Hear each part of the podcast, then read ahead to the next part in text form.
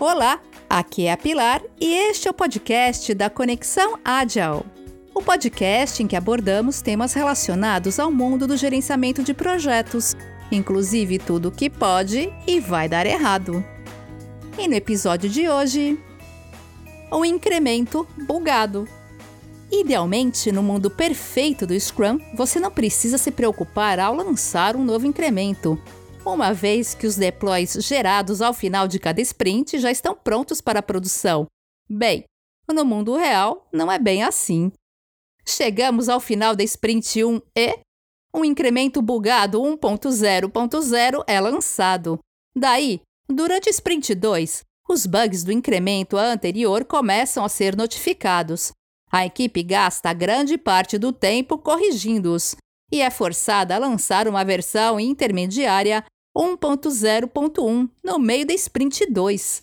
Então, ao final da sprint 2, um incremento 1.1.0 com novas funcionalidades é disponibilizado.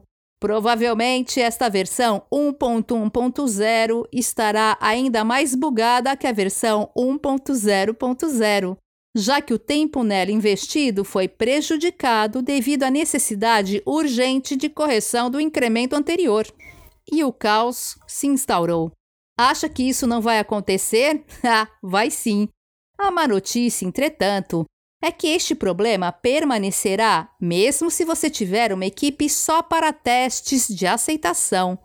A única diferença será que a maioria dos relatos de bugs virão da equipe de teste e não de usuários raivosos. Sob a perspectiva de negócios, isso já faz uma grande diferença. Para os programadores, contudo, dá na mesma. Talvez a única exceção seja o fato de que geralmente testadores são menos agressivos que os usuários. Geralmente. E não existe uma solução simples para este problema, mas posso te dar algumas ideias do que pode ser feito. Antes de mais nada, maximize a qualidade do código que a equipe gera. O custo de encontrar e corrigir bugs mais cedo, durante a sprint, é extremamente menor se comparado ao mesmo custo após o término da iteração. E para isso, não adianta prometer entregar 50 itens em duas semanas se o time só consegue entregar 20. Isso é suicídio coletivo. Bom, mas mesmo melhorando a qualidade do código, erros ainda vão existir. Em menor quantidade, claro, mas ainda estarão lá, prontos a estourar. E como lidar com isso? Usar uma sprint só para correção. Parece bom, não é mesmo? Mas não é, por alguns motivos. O cliente não vai receber nada de novo nesse período, pois você estará corrigindo coisas que já deveriam estar prontas. Quem é que garante que uma sprint só é suficiente? E como ter certeza que as correções vão se encaixar no time box dessa sprint? E como saber se a correção não vai gerar mais erros? Acredite, vai gerar sim. E aí, você faz o quê? Vai parar mais uma sprint para corrigir os erros gerados pela sprint de correção? Então, você já está com aquela sensação de estar perdido no meio do Jurassic Park, prestes a ser devorado pelo T-Rex? Acrescentar itens de correção junto com novos. Basicamente, quando terminamos uma sprint, vamos para a próxima, mas esperamos gastar algum tempo dessa próxima sprint consertando coisas da sprint anterior. Se as próximas sprints se tornarem severamente prejudicadas por causa do gasto excessivo de tempo na correção de bugs da última sprint, devemos avaliar por que isso aconteceu e como podemos melhorar a qualidade, automatizar testes, revisão de código, refatoração também devemos ter certeza de que as sprints têm a duração suficiente para não serem impactadas por um punhado de tempo gasto consertando os bugs da sprint anterior.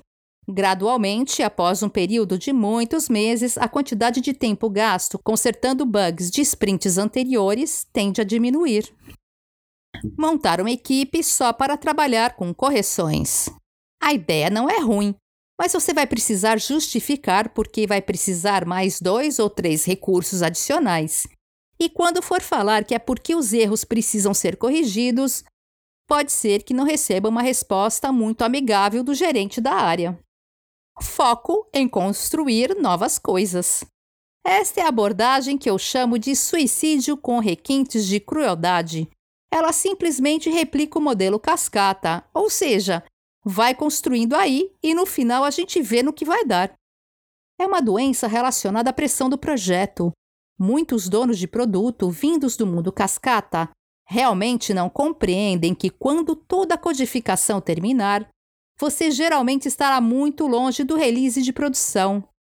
Então, esse dono do produto pede para a equipe continuar adicionando novas funcionalidades, enquanto a carreta de código das coisas quase prontas se torna cada vez mais e mais pesada, diminuindo a velocidade de tudo. E ao final, tudo vai pelos ares, porque é quase certo que o time levará ao mesmo tempo que levou para construir o produto só para corrigir os erros. E com isso encerramos o episódio de hoje. Espero que tenham gostado e até mais!